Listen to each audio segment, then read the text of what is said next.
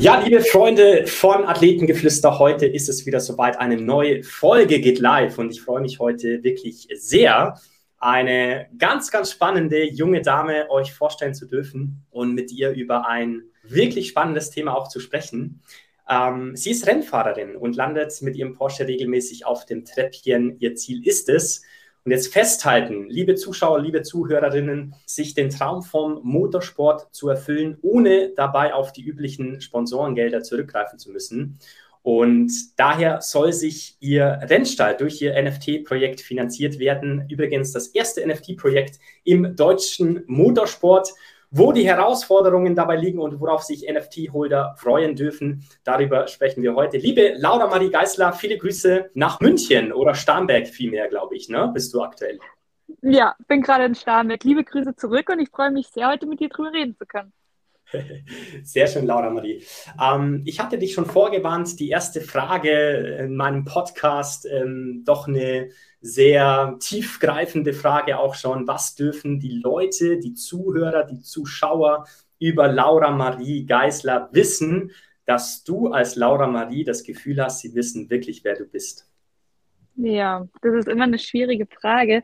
Aber was mir so direkt eingefallen ist, ist eigentlich, dass ich brutal tierlieb bin. Also wenn irgendwo ein Hund über die Straße läuft oder wo auch immer ist, da muss ich direkt hin und streicheln. Und ja, ich würde sagen, das ist so ein Wiedererkennungsmerkmal von mir. Also egal, wo ein Tier ist, da bin ich auch ich glaube nicht nur die Tierliebe, sondern natürlich auch ähm, ja, Motoren, PS-starke Boliden, wenn man so möchte, vermitteln dir Freiheit pur, wie ich das rauslesen konnte und haben dich schon immer fasziniert. Holen uns auch da gerne ab, Laura Marie. Seit wann bist du ähm, Motorsportaffin und äh, seit wann bist du auch Rennfahrerin?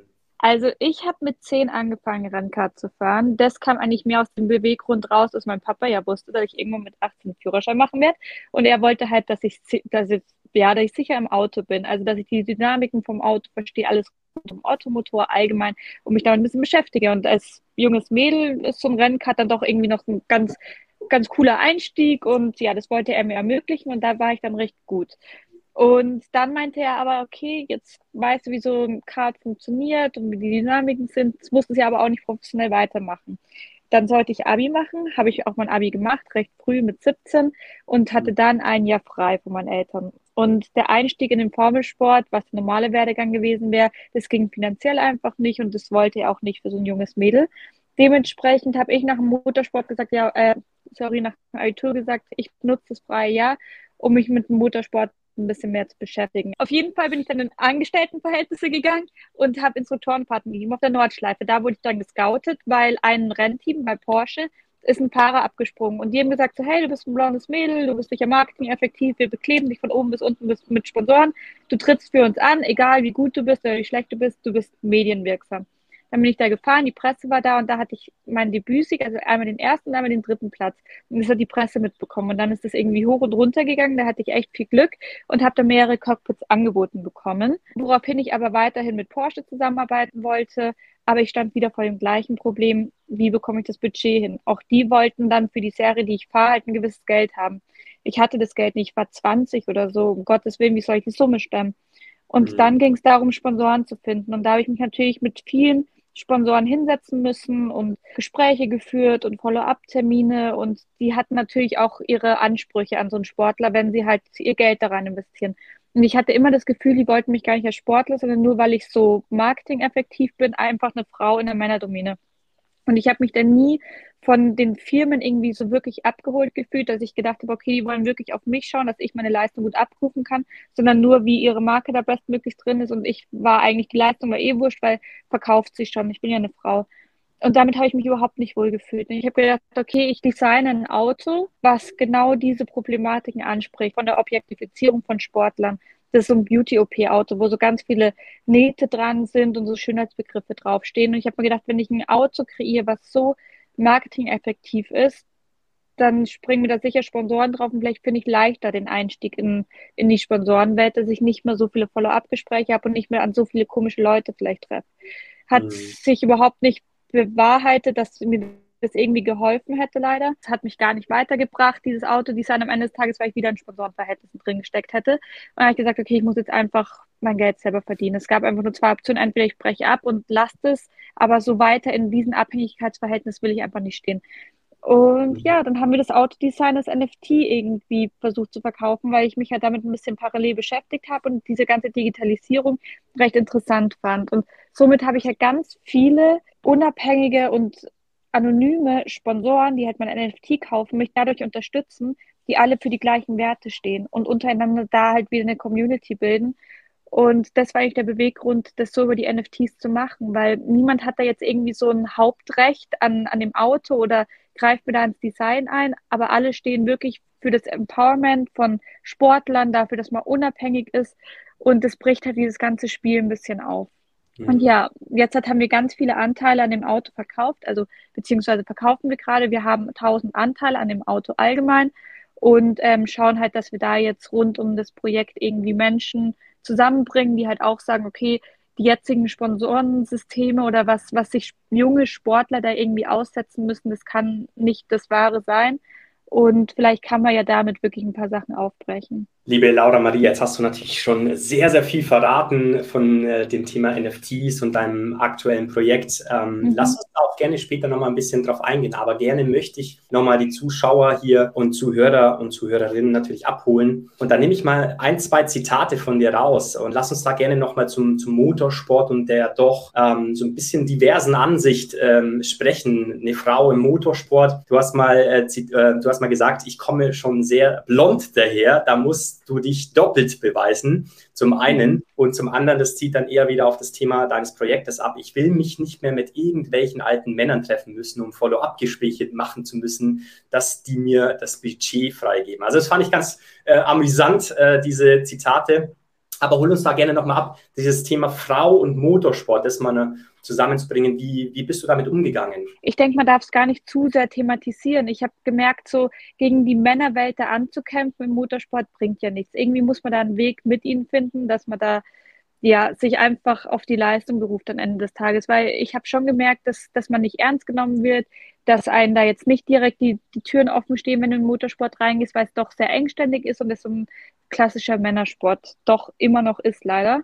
Ja. Dementsprechend waren die da schon alle sehr voreingenommen. Aber am Ende des Tages, wenn du die Leistung erbringst, dann merken es auch die Männer und sie bekommen Respekt. Aber wie schon gesagt, ich komme sehr blond daher und da muss man sich doppelt beweisen. Das ist schon ein Spruch, ja, den, den fühle ich sehr.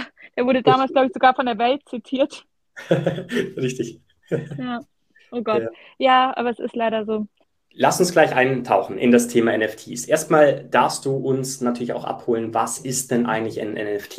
Ja, Non-Fungible Token, was bedeutet das eigentlich und ähm, wie siehst du vielleicht auch ähm, die Zukunft mit diesem, ja, mit diesem Thema NFTs? Ähm, hol uns da gerne mal ab von wirklich von, von A bis Z, weil ich glaube, viele wissen vielleicht noch gar nicht, was, was es bedeutet oder was es damit auf sich hat.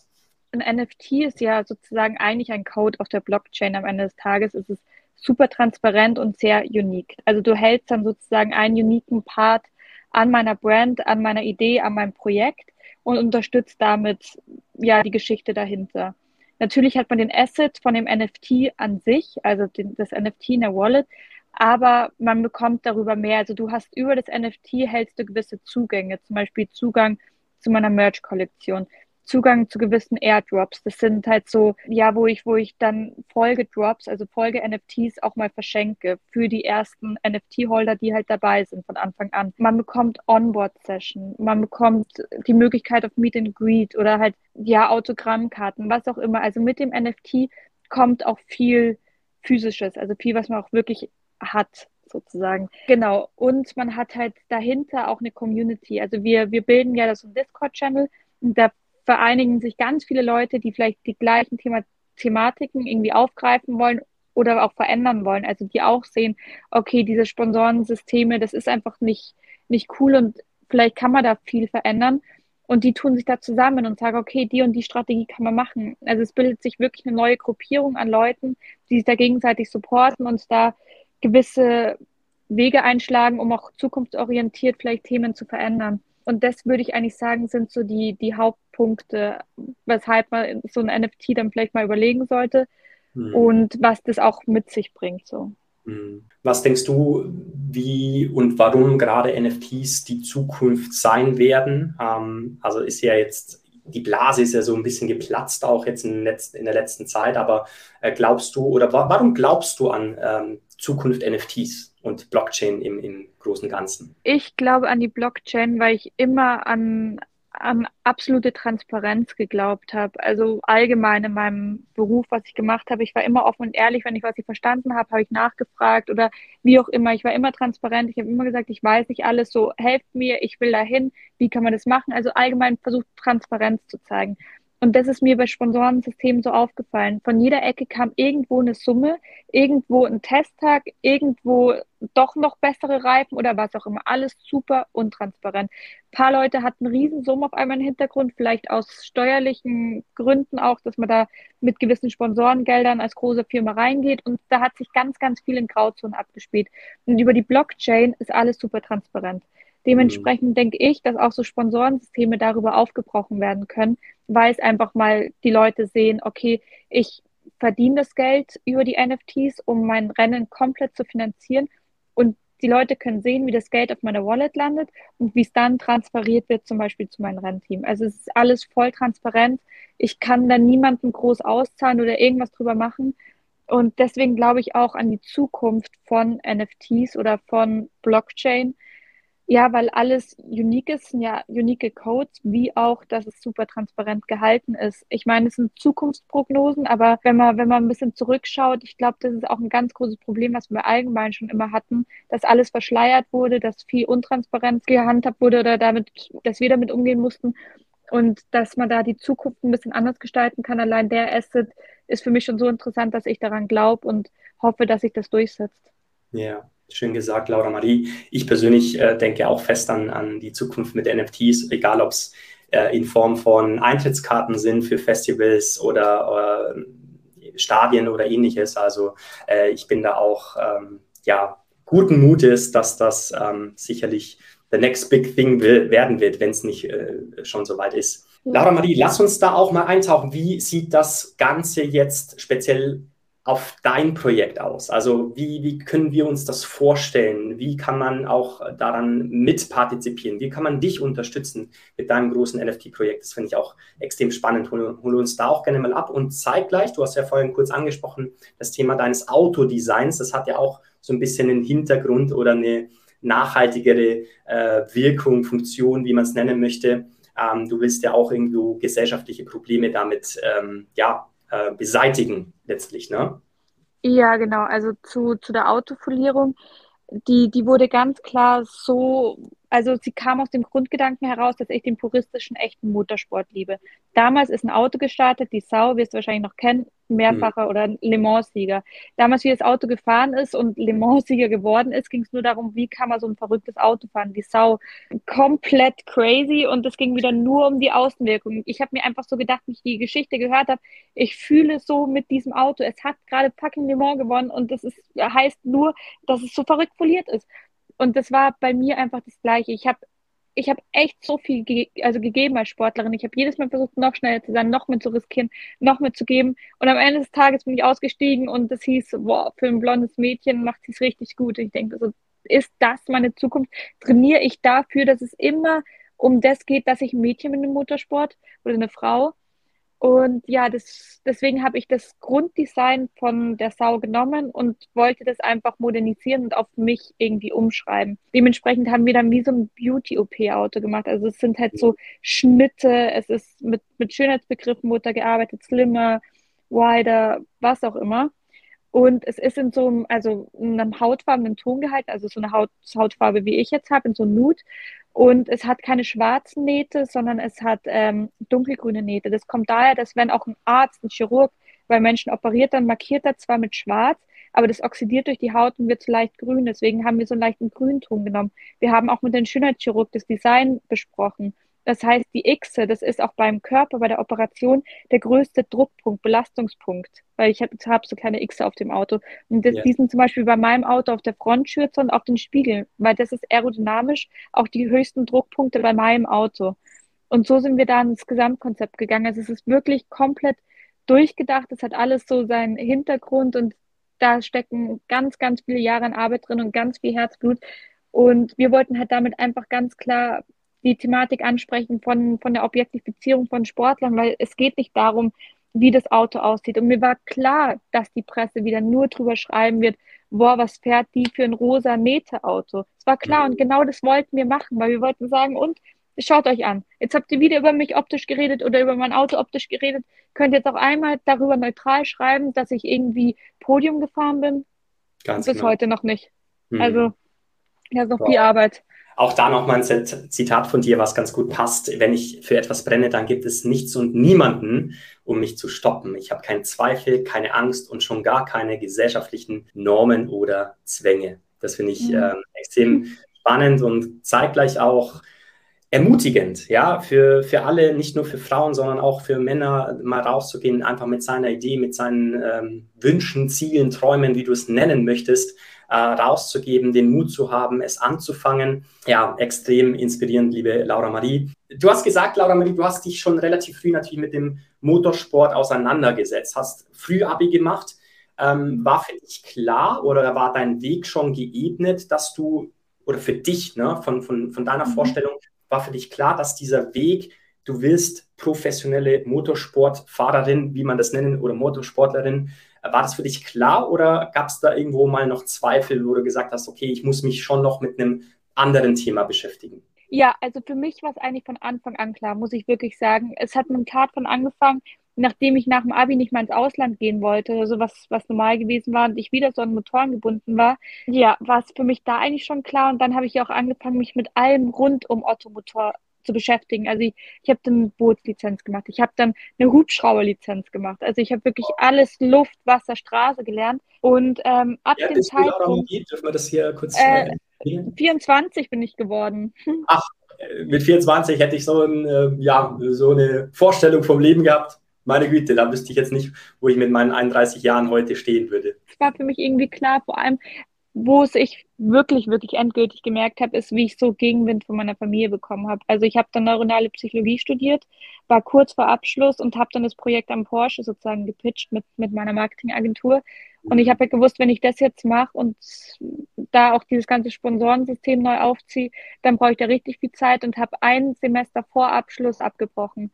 Und dann waren meine Eltern raus. Also die waren, die haben gesagt, Laura, jetzt hat, spinnst du komplett, du verkaufst digitale Luft und das, dafür brichst du noch dein Studium ab.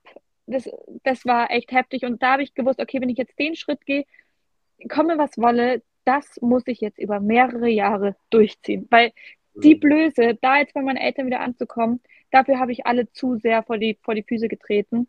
Und dementsprechend ähm, setze ich da das Projekt auch so langfristig an. Also dieses Jahr ist unser erstes Jahr. Wir haben das Autodesign schon, schon fertig und wir, wir also probieren da viele Leute reinzuholen. Aber nächstes Jahr werde ich ein neues Autodesign rausbringen. Übernächstes Jahr wieder. Ich will das jedes Jahr durchziehen und das auch über mehrere Jahre. Und ja, ich weiß halt zu 100 Prozent, dass da für mich keinen anderen Schritt mehr gibt, weil ich wüsste keinen Weg mehr raus. Ich will nicht mehr studieren.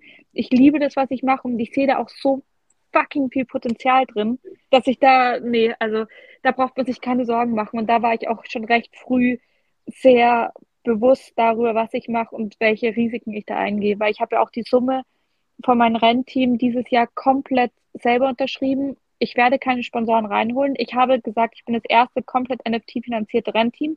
Ich schaffe es jetzt momentan noch nicht. Ich habe noch nicht genug Geld drin wenn ich das Geld bis zum Ende des Jahres nicht hinbekomme, sitze ich privat 100% auf diesen Schulden, die ich mit mhm. meinem jetzigen Alter nicht zahlen kann. Und das ist mir bewusst. Aber ich bin mir so sicher, dass es aufgeht, langfristig, dass ich das alles in Kauf nehme.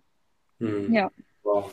Mega. Laura Marie, ich möchte dir gar nicht deine wertvolle Zeit so stehen, aber ähm, zwei Fragen habe ich vielleicht noch und die sind ähm, nochmal etwas tiefsinniger, auch sehr, sehr spannende Antworten zuvor bekommen. Und ich bin sehr gespannt auf deine, denn wenn du in Gedanken bis ans Ende deines Lebens gehst und auf dein Leben als Ganzes zurückschaust, was möchtest du sehen, beziehungsweise welche Spur möchtest du hinterlassen haben? Mir ist es schon sehr wichtig, da diese Grenzen in diesem ganzen Sportspiel ein bisschen zu durchbrechen, weil ich schon so viele so richtig beschissene Stories gehört habe von Sportlern in ihren Abhängigkeitsverhältnissen von irgendeinem Budget, weshalb sie ihre Leistung nicht abrufen konnten, von so äußerlichen Einflussfaktoren, weshalb sie einfach nicht ihre volle sportliche Karriere irgendwie verfolgen konnten. Und deshalb, da habe ich schon echt einiges gehört.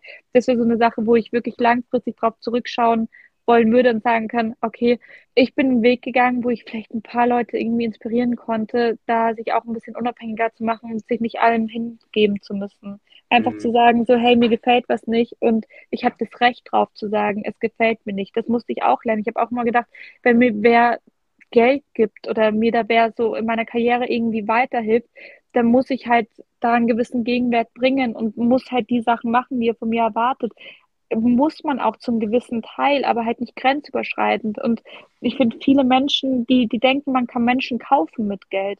Und mhm. das funktioniert einfach so nicht. Und dass man da einfach zu sich selber steht und sagt so, hey, voll, voll lieb, dass du mir die Möglichkeit gegeben hast, aber ich kann sie in der Art und Weise nicht nutzen, weil es charakterlich für mich einfach super die negativen Auswirkungen hätte. Und ich glaube, das will ich den Leuten einfach mitgeben, dass man immer auch einen anderen Weg findet, wenn sich der eine nicht richtig anfühlt. Und damit hast du auch schon die allerletzte Frage beantwortet. Dein Tipp einfach für ein glückliches, erfülltes Leben. Einfach die Dinge zu tun, die dich eigens inspirieren, oder? Genau das auf jeden Fall, die Dinge zu tun, die einen inspirieren. Und ja, ich, ich probiere immer noch total auf mein Privatleben zu achten. Also bei mir ist auch ganz wichtig, ich habe ja am Anfang gesagt zu Laura oder Laura Marie, dass du mich Laura Marie nennst, weil ich, weil ich mich gerade in der Öffentlichkeit präsentiere. Als Laura Marie Geister ist meine Marke. Das bin ich als Sportlerin, aber ich, es gibt ja auch noch ein privates Ich. Dementsprechend, wenn die Presse wieder irgendwas schreibt, auch teilweise was Negatives schreibt, schreiben sie ja in einem Zweifelsfall über Laura Marie Geisler das bin ich ich, das ist meine Marke. Laura wird mich mehr verletzen und ich habe mir da einfach so meinen Space gebildet in dieser mhm. ganzen Medienbubble, wo ich einfach abschalten kann, wo ich sage, privat bin ich Laura und wenn es um Medien geht, bin ich Laura Marie einfach um abzuschirmen, weil teilweise sind die Sachen so verletzend und ja, ich glaube, das ist ganz wichtig, was ich dem, was ich den Leuten da irgendwie versuche mitzugeben, dass, dass man das irgendwie auch versuchen muss zu trennen, wenn man so einen Weg einschlägt, wie es ich mache, dass du dann natürlich auch viel aneckst. Ja. Ja. Genau. Wow. Laura Marie, vielen Dank für deine Eindrücke. Ähm, ganz kurz noch, es stellt auch wieder unter Beweis, ne, dass die, das Personal Branding in der heutigen Zeit einfach unverzichtbar ist. Ja, also klar, jeder hat eine Personenmarke, aber es kommt darauf an, was man aus seiner Marke, aus seiner Personenmarke draus macht. Darauf habe ich mich ja in den letzten Jahren äh, stark spezialisiert, Personal Branding, auch Marken oder, oder Personenmarken eben in die Sichtbarkeit zu bringen, weil ich bin auch der Meinung, jeder hat eine Stimme, die erhoben werden darf, die nach außen getragen werden darf. Jeder hat etwas, wozu er beitragen kann in der Gesellschaft. Und ähm, genau dieser Gesellschaftsbeitrag, Laura Marie, machst du äh, in deinen jungen Jahren nochmals. Ich kann es noch irgendwie, also 24, unglaublich wirklich, was du schon auf die Beine gestellt hast. Und ich bin mir ziemlich sicher, wir werden noch so viel von dir hören. Ich danke dir für deine wertvolle Zeit. Abschließend natürlich darfst du noch ein paar Worte verlieren, natürlich auch, wie man mit dir in Kontakt treten kann. Also, wie kann man mit mir in Kontakt treten? Einfach auf Instagram. In meiner Bio ist dieser Linktree-Link äh, und da findet man alles, also meine Website. In der Website ist übrigens ein ganz krasser Film verlinkt zu meinem Auto, wo mhm. so Barbie-Musik im Piano eingespielt worden ist. Richtig krass professionell ähm, programmiert und gemacht, den, den müsste man sich echt anschauen. Also der, ich kann immer weinen, wenn ich den Film sehe. Wow. Ähm, und sonst natürlich gerne OpenSea oder Discord. Also bei OpenSea yes. natürlich das NFT kaufen und dann ab in Discord-Channel, weil da tun wir uns eigentlich die ganze Zeit unterstützen und reden über die neuesten Sachen. Wir haben Formel 1-Channel und was auch immer. Viel im Autobereich. Schön. Du hast auch gesagt, ähm, du gibst unseren äh, Zuschauern, Zuhörer, Zuhörerinnen auch ein kleines Goodie. Es gibt, gibt, äh, glaube ich, 15% Rabatt auf dein Merch, auf dein Merchandising, auf Artikel. Ähm, da werden wir uns noch einen Code überlegen. Wahrscheinlich Athletengeflüster, kleingeschrieben. Ähm, dann gibt es 15% auf deine äh, Sachen. Darüber freue ich mich auch sehr. Und ja, abschließend noch einmal vielen Dank, Laura Marie. Äh, hat Spaß gemacht, hier auf LinkedIn live zu gehen mit dir. Das Ganze wird natürlich auch auf den gängigen Podcast-Plattformen, Spotify, Apple Podcasts und wie sie alle heißen, promoted. Ähm, und ja, in diesem Sinne alles Liebe, bis ganz bald. Danke fürs Zuschauen und ja, wir hören uns. Danke dir.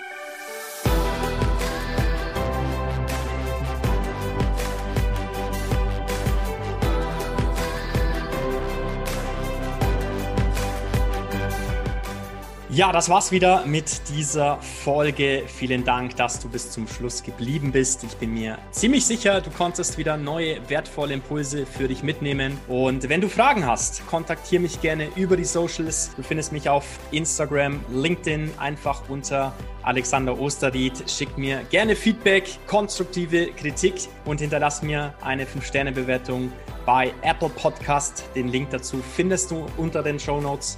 Lass uns interagieren, lass uns austauschen. Ich freue mich. Immer dran denken, Stärke kommt von innen.